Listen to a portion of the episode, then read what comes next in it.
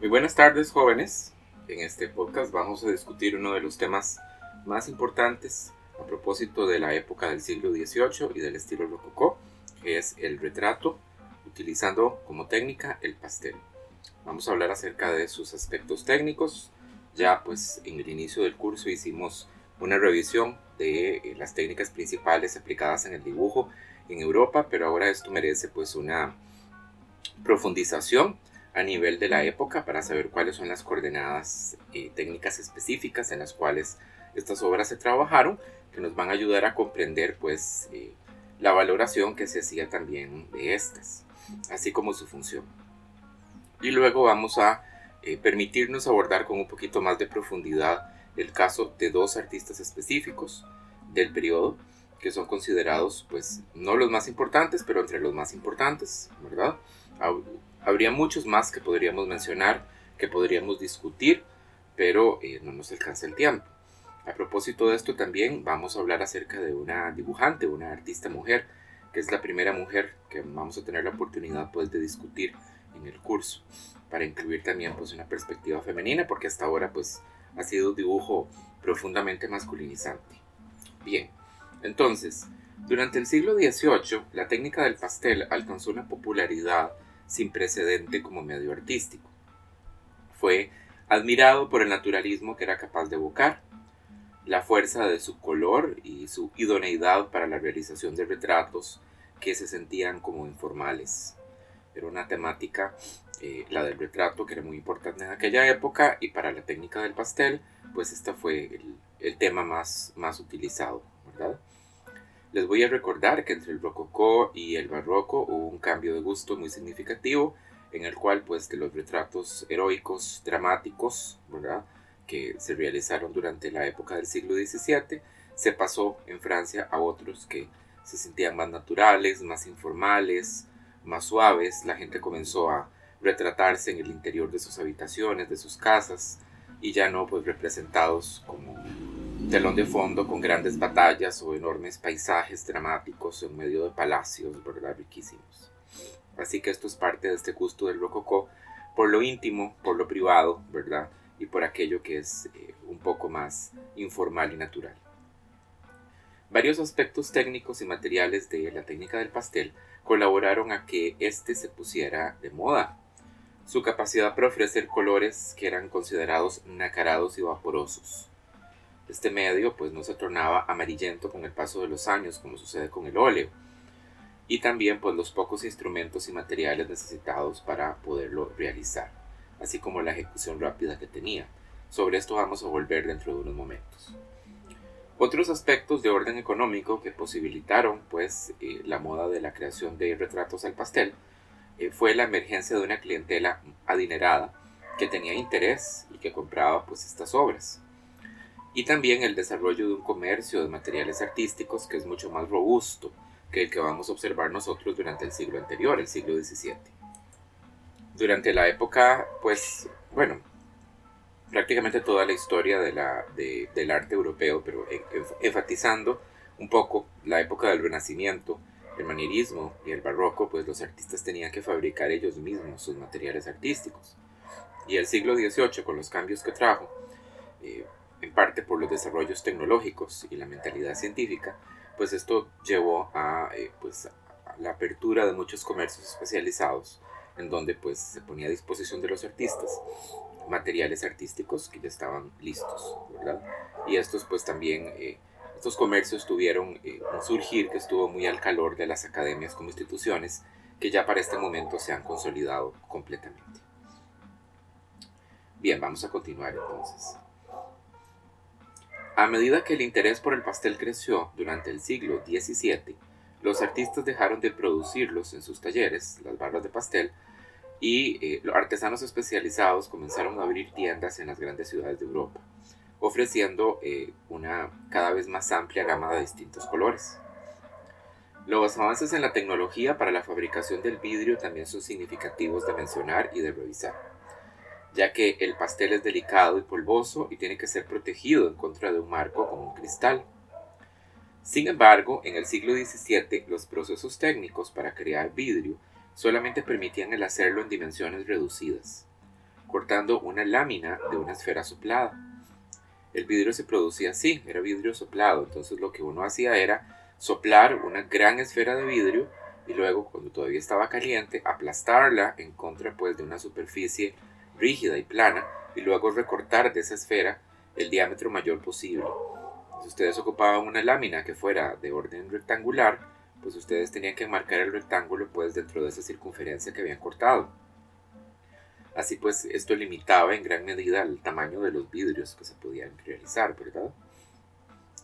Durante la década de 1680, la Fábrica Real de Francia descubrió un proceso a través del cual era posible crear placas de vidrio transparente en dimensiones considerablemente grandes, permitiendo a los pastelistas el trabajar en formatos tan grandes como los reservados para la pintura al óleo. El alto costo del vidrio eh, hacía de estos trabajos obras absolutamente de lujo, lo que atrajo pues una clientela que estaba muy dispuesta a vocalizar el poder económico que tenía encargando estos costosos retratos que necesitaban de estos carísimos vidrios.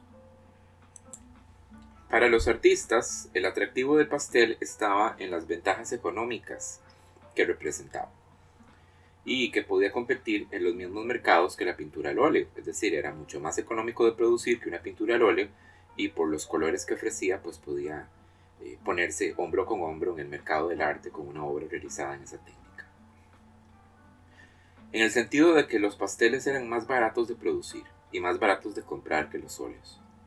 El trabajo con ellos también era menos costoso, se ocupaban menos materiales adicionales para poder realizar una obra al pastel que una obra al óleo y se resolvía de manera más rápida, lo que permitía pues tomar un número mayor de comisiones, es decir, realizar más encargos. Para los modelos, me refiero a los comitentes, las personas que eran que solicitaban pues el ser retratadas, también era muy conveniente, porque no se requería de tiempos de secado para, digamos, las pinturas, que era lo que hacía que ustedes tuvieran que hacer solamente sesiones de posado cortas. Tampoco se aplicaban barnices y como resultado pues no había esos vapores ofensivos que ustedes respiraban que los incomodaban cuando estaba en el taller del maestro posando. Y también la obra se podía resolver en una cantidad considerablemente menor de sesiones de posado. Para una obra al óleo ustedes a veces tenían que visitar el taller del artista, no sé, cinco más veces. Una obra al pastel pues no era necesario tanto. Un aspecto central al atractivo que tuvo el pastel durante el siglo XVIII fue el hecho de que no cambiaba el color a pasar del tiempo. Como mencioné hace un rato, los óleos iban adquiriendo un color más bien amarillento como resultado del tipo de aceites que se utilizaba para producirlos. Además, el particular cromatismo y la luminosidad del pastel era muy atractivo. El pastel no es brillante, sino que es de calidad mate y tiene como una sensación aterciopelada. Y es importante eh, comprender cuáles son las razones físicas de esto, me refiero a nivel de la óptica, porque después va a ser importante para mencionar. Y es el hecho de que este es un medio pulverizado, es decir, es un medio polvoso, cuyas innumerables partículas irregulares suspendidas en la superficie de trabajo reflejan la luz de manera difusa. Los efectos nacarados de los retratos del pastel armonizaban perfectamente con los marcos dorados, los candelabros de cristal, las arañas que colgaban de los techos, los espejos de grandes dimensiones, los candeleros de plata y de oro y los muchos otros objetos brillantes que poblaban los interiores a la moda en la época del rococó. Bien, ahora hablemos un poquito acerca pues de las condiciones materiales. De los cerca de 65 tipos distintos de pigmentos que eran conocidos para el siglo XVIII, que les recuerdo, un pigmento es una sustancia pulverizada que brinda color y es pues lo que se añade a la pintura, ¿verdad? Para poderla convertir en óleos. Una cantidad muy, sorprendentemente baja fueron usados para la manufactura de los pasteles, que venían en una amplísima cantidad de colores, una caja de pasteles podía tener hasta 100 perdón, colores distintos, 100 barras diferentes. Un manual de la época instruye a los neófitos que con solo 14 pigmentos es posible fabricar una gama tan amplia como la que se podía conseguir en los comercios especializados. Esto es una cita, voy a leer. La opulencia en el pastel no consiste en poseer muchos pigmentos, sino en usar aquellos que se poseen de manera ventajosa. Entonces también esto es, digamos, desde un punto de vista económico ventajoso. Ustedes no ocupan tantísimos colores como se ocupaban el óleo, ¿verdad?, de pigmento, para poder realizar las pinturas, sino que aquí se pueden crear las barras de pastel mezclando pues una gama más pequeña de pigmentos. Los artistas debían de contar con un nutrido conjunto de creyones pastel para poder crear las degradaciones sutiles de luz a oscuridad, para modelar tridimensionalmente la carne y los vestidos, de acuerdo con el gusto de la época, que era un gusto pues muy hacia naturalismo, se querían retratos muy verídicos. Estos eran fabricados fácilmente a partir de unos pocos pigmentos mezclados entre sí, con relleno blanco, cuya proporción en las barras era muchas veces 20 partes de relleno blanco a una parte de pigmento de color. Como ustedes se podrán dar cuenta, es muy económico, ¿verdad? Los tonos más oscuros eran los más caros, porque las concentraciones de pigmento tenían que ser muy altas para poder contrarrestar la luz que se reflejaba sobre ellos. El relleno también brindaba otras propiedades deseables a las barras de pastel, por ejemplo la opacidad del color y una textura que permitiera aplicarlo fácilmente sobre el soporte, es decir, una cualidad de que ustedes tracen sobre el papel y dejen una marca, ¿verdad? Y que se sienta, como decimos nosotros coloquialmente, rico trabajar con ellos. La mayoría de las veces se usaba tiza blanca como relleno, pero otras opciones aplicadas en la época fueron el yeso de París, la arcilla, ¿verdad? el caolín, la arcilla blanca y también el almidón. Los adhesivos usados para poder modelar el pastel en barras iban desde lo común y corriente hasta lo muy esotérico. Por ejemplo, la goma arábiga, la goma de tragacanto, el mosto de cerveza, la leche descremada, suero de avena y yeso, entre muchos otros. Estos adhesivos eran débiles y se añadían en cantidades pequeñas, porque hasta una pequeña cantidad de más podía redundar en una pérdida de la capacidad del creyón para pulverizarse al contacto con el papel y para reflejar la luz. Es decir, podrían ustedes hacer las barras demasiado sólidas y luego pues ya no sirven. Aunque algunos pastelistas de esta época del rococó preferían fabricar sus propios creyones, la mayoría confiaba en la experticia de artesanos especializados, como les mencionaba antes.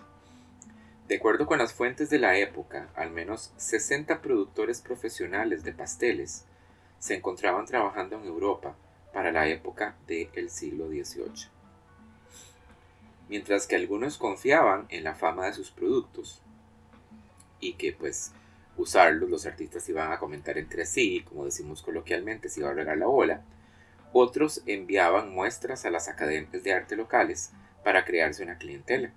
Ven ustedes que esto es, digamos, una lógica de venta muy inteligente y ven el papel que van a ir generando las academias como centros pues que van estimulando el desarrollo pues de otras empresas artísticas paralelas. Entre los productores más estimados se hallaban Estupin de Lussan, que era pues un artesano francés, que era considerado el que hacía los mejores pasteles de, eh, de Europa y era como la medida en contra de la cual se tenían que medir los productos de este tipo. Mac de París y en Londres un hombre que se llamaba Charles Sandys. Para muchos pastelistas consumados, gente que se dedicaba únicamente a esto, el suplirse de diferentes tonos fabricados por distintos artesanos era una práctica muy frecuente. Es decir, no era que ustedes adquirían una caja de una casa en específico y listo, sino que normalmente ustedes coleccionaban colores de diferentes eh, casas europeas. En esta época, el siglo XVIII, es la época de los viajes, es la época del turismo. En Europa es donde se desata esta idea de que hay que ser itinerante, ¿verdad? Y conocer y ver muchos paisajes y pues también tenemos conservada una gran cantidad de correspondencia por parte de los artistas y las artistas y por eso sabemos pues que entre amigos se decían fulano si vas a tal lugar o vos que estás en tal lugar por favor sé tan amable de conseguirme unas cuantas barras de X color que me gusta mucho y mandármelas, ¿verdad? Algo como eso. Hablemos entonces ahora de los soportes. Respecto a los soportes, el pastel se practicó durante el periodo rococó en una variedad de soportes. Papel, pergamino, que nosotros ya lo habíamos prácticamente olvidado desde que hablamos de la Edad Media, lienzo y también hasta láminas de cobre. Sin embargo, el papel artesanal era el más fácil de adquirir y el utilizado con mayor frecuencia. Invariablemente, las obras terminadas eran encoladas en un lienzo fino y delgado y tensadas sobre un bastidor de madera. Los tipos de papeles más usados eran eh, gruesos, robustos y normalmente coloreados. El más popular entre los artistas era el papel azul, que era producido a partir de trapos teñidos con índigo. Aunque los papeles en grises apagados, marrones claros, tonos de beige y variaciones de blanco, por ejemplo marfil, color hueso, ¿verdad? Eran también utilizados. Muy importante lo que les voy a mencionar a continuación. Aunque las obras al pastel eran usualmente realizadas sobre papeles coloreados, la razón para esto era rara vez una consideración estética, porque el color del papel no era visible al finalizar la obra.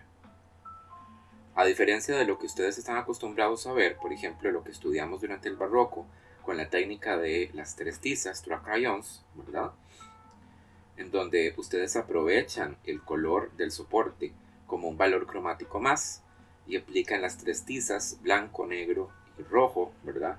De manera que queden ciertos espacios sin tocar del el soporte que le brinden pues a la obra un color adicional. Esto no es lo que ocurre con el pastel.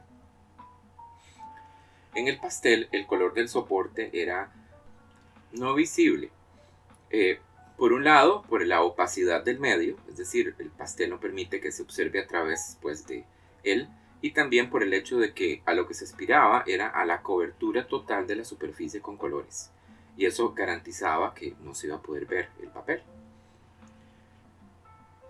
Para los pastelistas, el papel coloreado era una base que permitía desarrollar los tonos hacia sus gamas más altas o más oscuras, y una herramienta para moderar el color. Es decir, si ustedes saben que están trabajando con barras muy intensas y ustedes necesitan pues que el acabado de la obra que van a hacer no sea tan vibrante, sino que sea un poco más oscuro, pues escogen un color de fondo, un color de papel que sea más bien oscuro. Si ustedes tienen barras que son muy claras o que tienden a producir, por ejemplo, acabados muy intensos o medianos y ustedes lo que quieren es una gran luminosidad, pues entonces escogen un papel que tiene un color más blanco, ¿verdad? Más claro y eso les permite ir construyendo por capas una mayor luminosidad. Bien, por ejemplo, uno de los artistas que vamos a mencionar en, esta, eh, en este podcast, que es de Latour, él abominaba el color azul de los papeles para pastel y lo eliminaba aplicando a toda la lámina una capa de amarillo ocre diluido en agua y yema de huevo. Esto neutralizaba el color y evitaba la necesidad de aplicar capas gruesas de pastel para ocultarlo. Entonces vean que la relación con el color del papel es una relación pues tirante. Hasta el año 1756, mediados del siglo XVIII, los papeles artesanales que se producían en Europa eran formados en moldes, que dejaban en las láminas las marcas cuadriculadas de los tamices por los que se hacía pasar pues la pulpa. Estas marcas producían unas sombras que eran muy perceptibles en las obras luego de que se aplicaba el pastel. Para los artistas que estaban interesados en producir retratos que eran muy naturalistas y muy convincentes, que estuvieran casi que a la altura de una pieza al óleo, estas líneas de cuadrícula rompían completamente la ilusión de realismo. Y para eliminarlas, los artistas solían raspar la superficie del papel con una piedra pómez, es decir, lijarlo un poco o muchas veces regar agua caliente sobre la lámina para que las fibras vegetales se hincharan y el papel se regularizara un poco más. Otro gran pastelista de la época, Jean Lyotard, eh, suizo, aplicaba sobre sus papeles una capa de goma mezclada con un fino polvo de mármol, que le permitía alcanzar acabados similares a los que a veces obtenía trabajando sobre pergamino. Ustedes saben que el pergamino, como es cuero de animal, ¿verdad? Piel de animal, no se puede producir en dimensiones muy grandes. Entonces cuando ocupaba un trabajo muy grande, ¿verdad? Y utilizaba papel, aplicaba pues este recurso. Pese a los avances alcanzados en la producción de vidrio, la mayoría de los retratos al pastel se realizaban en formatos estandarizados, que correspondían al tamaño de láminas de papel o fracciones de láminas de papel. Eh, una dimensión de 59 por 50 centímetros era bastante común y adecuada para retratos que estaban destinados a gabinetes, ya vimos lo de los gabinets, ¿verdad? Y dormitorios del periodo rococó. Retratos monumentales, como los realizados por eh, de la Tour hacia final del siglo XVIII, eran convenientes maneras de exhibir la riqueza del comitente, así como también la capacidad del dibujante de estar a la altura de los pintores al óleo. Composiciones de tamaños tan grandes eran realizadas encolando a un lienzo varios pedazos de papel hasta alcanzar el tamaño deseado. Uno de los mayores problemas con las obras al pastel era que éstas no podían ser limpiadas. Y si no se encontraban tras un vidrio protector, acumulaban polvo. Así como también los colores pastel eran susceptibles fácilmente al deterioro porque atraían los insectos. A mediados del siglo XVIII se desató una polémica en París en torno a la eficacia del vidrio para proteger este tipo de obras. Se propuso que el pastel podría ser solidificado con un líquido incoloro y penetrante, una idea que había tenido amplia consideración durante el siglo anterior, durante la época del barroco. La revitalización de esta idea vino de la mano con cierto clima intelectual que había sido traído por las ideas de la Ilustración. Por un lado, había en esta época una preocupación grande con la conservación de las obras de arte para la posteridad. Estas mismas ideas, estas mismas inquietudes se planteaban al respecto de cosas como la pintura al óleo, los dibujos hechos, por ejemplo, con tiza, eh, o las esculturas en mármol, ¿verdad? Por otro lado, un interés en la invención. Esta es una época, pues, que se van muchos avances científicos y técnicos la aplicación de la razón para la resolución de problemas prácticos, ¿verdad? Cómo el ingenio humano puede resolver problemas puntuales. Y la idea del experimento científico como un espectáculo, como un espectáculo para las élites y como un espectáculo social. Así que las pruebas públicas, por ejemplo, de eh, cuestiones como estas, ¿verdad? Soluciones a problemas prácticos de la vida artesanal o la vida intelectual del ser humano, pues eran muy bien recibidas. Sustancias fijadoras eran promocionadas en las revistas y su eficacia era demostrada al público en sociedades científicas.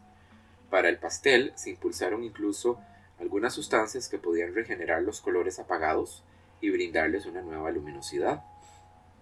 En Francia, de nuevo, las obras de, eh, de Latour alcanzaron mucho interés, pues su creador aseguraba utilizar un fijador de su propia invención que no afectaba ni la frescura ni los matices del trazo y pues de la Tour va a ser famosísimo por su método pues, de fijación, del cual pues hasta donde sé nunca se supo cuál era exactamente. Tan vibrantes eran sus colores que se pensaba que sus obras iban a perdurar para siempre en el periodo. Entre las recetas formuladas, eh, pues las más eficaces, según el pensamiento del rococó, según los estándares de aquella época, eran las que se fabricaban a partir de cola de pescado a la que se añadía kirsch, que es un tipo de licor de fruta que es incoloro, ¿verdad? Es un licor de cereza que favorece la penetración y la evaporación de la cola. Y se le añadía también vinagre y ruda para que sirviera como un repelente y alejara los insectos de la madera, ¿verdad? Del lienzo y también del papel. Más variadas todavía eran las formas de aplicar esos fijadores. Se recomendaba, por ejemplo, a los artistas Aplicar los líquidos con la sacudida de pinceles o brochas de cerdas duras y rígidas para generar rociados prácticamente imperceptibles, como sería para nosotros el día de hoy usar una botella con una boquilla en spray, ¿verdad? También aplicar la solución con un pincel a través de una gasa que se colocaba sobre el pastel o detrás del lienzo en el que ya se haya montado el papel con la obra, ¿verdad? Hasta hacer flotar también la lámina boca arriba en un contenedor con el líquido tibio, o incluso trabajar los creyones pastel directamente sobre un soporte todavía húmedo con el fijador para asegurar la penetración ¿verdad? de esto. Sin embargo, ninguno de estos procedimientos era realmente efectivo o tenía consecuencias realmente positivas para las obras, todo lo contrario. La razón es que cuando se aplica una sustancia líquida a la superficie del pastel, esta rellena los vacíos que están presentes entre las partículas. Como resultado, el polvo queda comprimido y las irregularidades de la superficie se reducen. La luz ya no se refleja en forma difusa como antes. Al tornarse la superficie uniforme, se vuelve brillante la obra y los colores se oscurecen. Afortunadamente, la mayoría de las obras al pastel del periodo rococó que nos han llegado, pues han llegado sin aplicación de ningún tipo de fijadores. Así que por eso las podemos gozar muy cercanamente de cómo eran en la época, ¿verdad? Pero ven ustedes que la fijación pues provoca la eliminación de ciertos, de ciertos rasgos de las obras que eran pues los que se tenían en aquella época como valores importantes dentro del gusto. Lo que pues aportaban los trabajos al pastel que era deseable.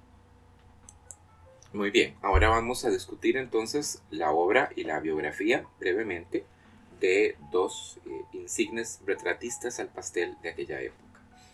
La primera es Rosalba Carriera, quien nació en el año 1675 y murió en el año 1757. Es decir, ella pues fue eh, una, una joven artista durante la última etapa del barroco y murió pues cuando el rococó se encontraba todavía en auge, ¿verdad? A mediados del siglo XVIII. La popularidad del retrato al pastel aumentó muchísimo en la Italia del siglo XVIII y especialmente en Francia, gracias al impulso que le dio la artista Rosalba Carriera, quien convirtió esta técnica en un medio favorito para la creación de retratos de la aristocracia. Carriera provenía de una familia de clase media baja. Nació en Venecia. Se desconoce si ella recibió algún tipo de educación formal en el campo de las artes pero lo más probable es que ella fuera una autodidacta. Ven ustedes que no provenía pues de una clase alta, no era una aristócrata, era una burguesa, pero no era una burguesa de mucho dinero, sino más bien de clase media baja. Así que es una historia muy notable la que vamos a contar y excepcional. Ella inició su carrera como decoradora de cajas para rapé. ¿El rapé qué es? El rapé es tabaco pulverizado. Recuerden ustedes que el tabaco es una planta americana que fumaban acá los pueblos indígenas. Y esa eh, costumbre se va a pasar a Europa. Y en Europa después se va a desarrollar también este, una manera de consumir lo que es picarlo, muy finísimo polvo. Uno abre una caja y uno lo aspira por la nariz. Me imagino que tal vez han visto un dibujo animado, una fábula de la Warner, ¿verdad? Eh, alguno de los personajes de ellos eh, vestidos a la moda del rococó abriendo una caja, ¿verdad? Tirando rapé en la nariz y luego tirándose un estornudo y sacando un pañuelo decorado con encajes de la manga para limpiarse la nariz, ¿verdad? Esa era una manera muy común de disfrutar el tabaco en la época del rococó.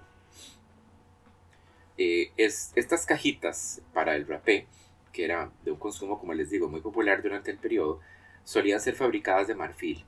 Así que ella fue una de las pioneras en el arte de la miniatura pintada sobre marfil. Esto le ofrecía a ella una superficie luminosa sobre la cual trabajar, algo que después va a aprovechar en el pastel. La costumbre era pintar miniaturas en, la parte interna de la tapa de la caja, con trazos cortos y puntos muy bien amalgamados. Pero en lugar de ello, eh, Rosalba Carriera utilizó un estilo muy pictórico de pinceladas muy libres y desenfadadas, que fue recibido con mucho éxito y que recordaba la manera en que se dibujaba durante la época del rococó en Venecia. Recuerden, por ejemplo, lo que estudiaron en la semana anterior sobre el dibujo de eh, Tiepolo, de Domenico Tiepolo, ¿verdad? Que son dibujos a la guada que tienen ese carácter, ese sabor muy pictórico y muy como hecho rápidamente. El éxito que cosechó con las cajas de rapé le llevó a probar suerte con el pastel, que ya era un medio popular en ese momento, y esto le va a catapultar finalmente a la fama.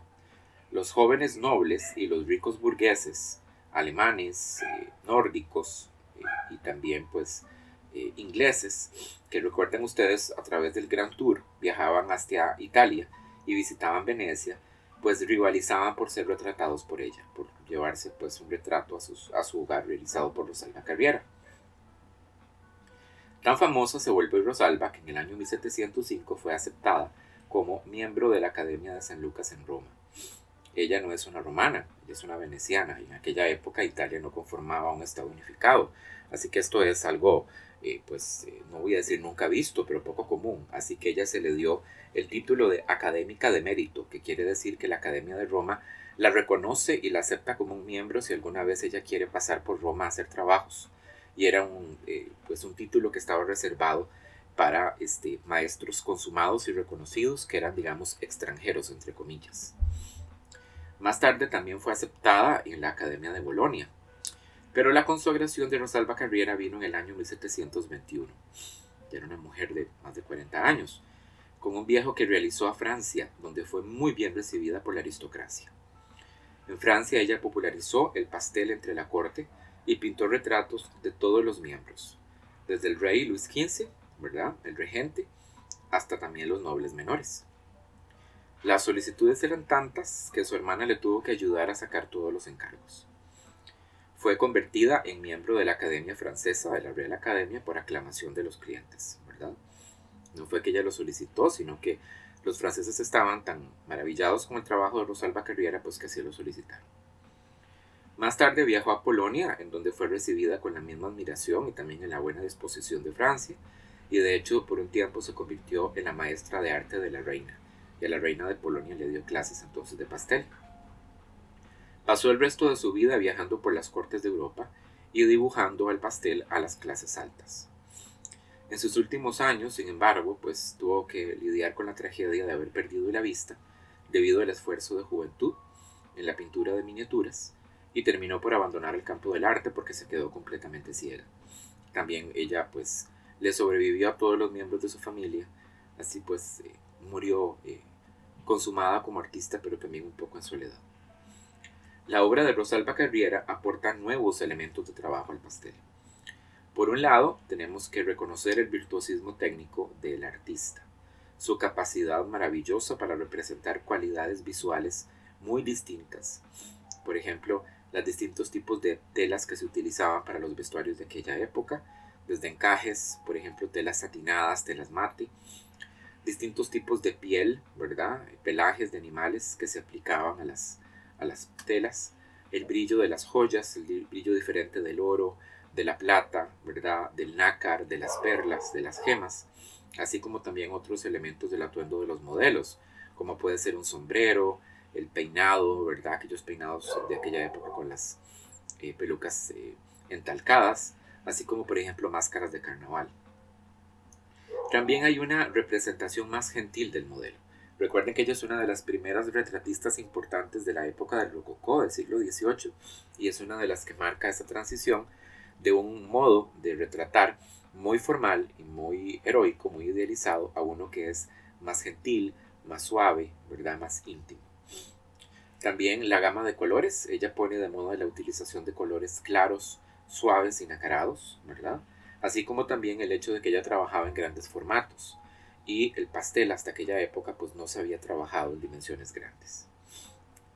Sus retratos usualmente presentan a la persona retratada de busto, con el cuerpo ligeramente vuelto y la cabeza girada siempre hacia el espectador, al que mira directamente. Y ella eh, pues era una virtuosa, en el sentido de que ella trabajaba directamente sin ningún dibujo previo. Construía el retrato directamente con la aplicación de los creyones al pastel. Bien, ahora vamos a hablar entonces de un artista de madurez, cuando ya pues el rococó está maduro y más bien se encuentra de camino pues a morir, a desaparecer.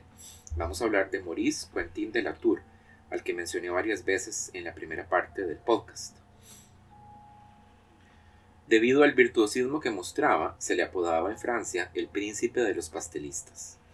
Él reaccionó en contra de los rebuscados retratos de la nobleza realizados durante el siglo anterior, el siglo del barroco, y también a las fantasías cromáticas de sus contemporáneos del rococó, que utilizaban como carrera estos colores suaves, nacarados y artificiales. Él buscó un estilo que fuera lo más sobrio y lo más directo posible. Esto hace sus obras tan sensacionales, ¿verdad? Junto con su habilidad para capturar la personalidad del modelo en la expresión facial. Él pues es un maravilloso estudioso de la psicología humana. Sus retratos fueron muy gustados durante la época debido pues a esa profundidad psicológica que exhiben. La amplitud de su talento le va a catapultar a la fama y con esta van a venir encargos de la familia real, de los nobles y también de la alta burguesía. Estudió dibujo en su pueblo natal, que se llamaba San Quentin. Se asentó definitivamente en París en 1724 y allí entró en contacto con el trabajo de Rosalba Carriera, que estaba de visita, que le va a inspirar a dedicarse exclusivamente al pastel. A diferencia de otros artistas de la época, eh, Maurice Quentin de la Tour jamás realizó una obra al óleo o en cualquier otro medio, solamente trabajó al pastel. Llegó a ser nombrado eh, miembro de la Real Academia y también fue retratista oficial del rey. Entre sus obras más sobresalientes se encuentra su retrato de Madame de Pompadour, que es la amante de Luis XV, el cual fue exhibido en el Salón de la Academia en el 1755 y fue la obra de admisión que tuvo este artista. Es un monumental dibujo al pastel que es un testimonio de la facilidad con la que el artista podía reproducir las cualidades táctiles y visuales de los objetos. En la página con imágenes complementarias, en el documento PDF con fotografías, van a encontrar ustedes ese retrato famoso y lo van a poder ver. Este tipo de obra contrasta con los retratos que realizó de sus amigos o de colegas artistas, en los que se expresó más bien con una naturalidad, una honestidad que era muy poco común para la época del rococó. Un excelente ejemplo de estas cualidades es el retrato que dibujó del que en aquella época era el director de la Real Academia, era un pintor que se llamaba Luis de Silvestre. Eh, pareciera como si lo hubiéramos interrumpido mientras está trabajando en un cuadro en su taller. Eh, Luis no lleva la peluca empolvada que hubiese usado en público, sino que se ha amarrado una bufanda en la cabeza para trabajar con más comodidad. El dibujo preparatorio que se encuentra en la colección del Museo Getty para ese retrato muestra incluso una versión del retrato mucho más naturalista. El artista ha representado muy verazmente todos los accidentes fisionómicos del rostro de este señor anciano, las arrugas, las venas saltadas, los lunares, aspectos que no solían ser incluidos en los retratos de la época del Rococó. De nuevo, en, la, en el PDF con imágenes van a poder ver el retrato de Luis de Silvestre y también este dibujo preparatorio. Cualidades muy parecidas se pueden encontrar también en los múltiples autorretratos que de la Tour se realizó a lo largo de su vida. En ellos se conserva dicha intención por lograr capturar de manera muy directa y muy natural al modelo. Él rompe con la formalidad del género retratístico, sonriendo al espectador, ¿verdad?, cándidamente. Era un hombre muy perfeccionista y su riguroso método de trabajo hacía que en ocasiones sus dibujos al pastel tardaran hasta un año en ser terminados, que ya vimos que el pastel era atractivo por la rapidez con la que se podía acabar, ¿verdad? Él comenzaba con la creación de entre 4 a 5 estudios en tiza negra con realces blancos, es decir, al dibujo, en los que se enfocaba en la sonrisa y en la expresión de los ojos. Luego realizaba un dibujo al pastel del rostro, enfatizando los contornos, en el cual estudiaba las zonas de luz y sombra con tiza blanca, ¿verdad? Perdón, con pastel blanco o pastel rosa. En ocasiones, Delatour dibujaba únicamente el rostro del modelo en un trozo de cartón o papel eh, y luego pegaba esto al resto del, del, retrato en el estudio. Es decir, hacía estudios puntuales, se llamaban preparaciones, y trozos de papel y luego pues los encolaba, los pegaba directamente en lugares donde iban a quedar dentro del retrato más grande. De hecho, no era extraño que en el caso de obras grandes, pues las imágenes estuvieran compuestas de varias láminas de papel encoladas que tenían pequeños elementos que el artista había trabajado por aparte con mucho, eh, digamos, rigor. Hacia el final de su vida, de la Tour comenzó a utilizar su considerable fortuna para propósitos filantrópicos, abriendo incluso una escuela de arte en su pueblo natal de San Quentin. En 1773 él sufrió un colapso nervioso. No se sabe por qué, pero se rumorea que fue causado por la obsesión con la preservación de sus obras la cuestión de la fijación, derivada de un comentario hecho por uno de los críticos de aquel periodo, que es Diderot, que él pues mencionaba que el pastel jamás iba a sobrevivir el paso del tiempo. A inicios de los 80 del año, perdón, del siglo XVIII, fue recluido en su casa porque su inestabilidad mental le privó del uso de la razón, es decir, ya se había vuelto loco. Maurice Contín de la Tour murió pues loco y en soledad el 5 de septiembre del año 1788, que es pues una nota última triste, pues, para un artista tan notable. Bueno, espero que este podcast les haya pues eh, parecido interesante todo lo que hemos discutido al respecto de la técnica del pastel y con esto damos pues eh, por cerrado el estudio del dibujo en la época del Rococó. Nos vemos.